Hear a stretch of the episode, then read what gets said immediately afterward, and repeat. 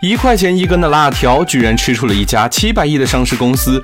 这个二十年的老品牌是如何成为辣条一哥的？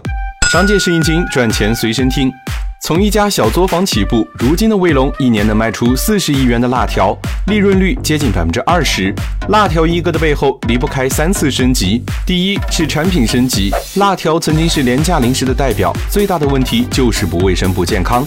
两千零七年行业大整顿，两千多家辣条企业只剩下了五百多家，同行纷纷倒下，卫龙却在此时买设备、找厂房，建起了自动化的无菌生产线，不断推出新口味和新品类。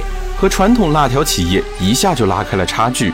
第二是营销升级，iPhone 七上市的时候，卫龙狠狠地蹭了一把热点，不仅把自家店铺改成了苹果风，甚至开了一家苹果风的线下店。每包辣条都像手机一样展示，产品包装也升级成了极简风，干净卫生高端，加上持续不断的网红事件，自导自演店铺被黑等，给卫龙赚足了眼球和流量。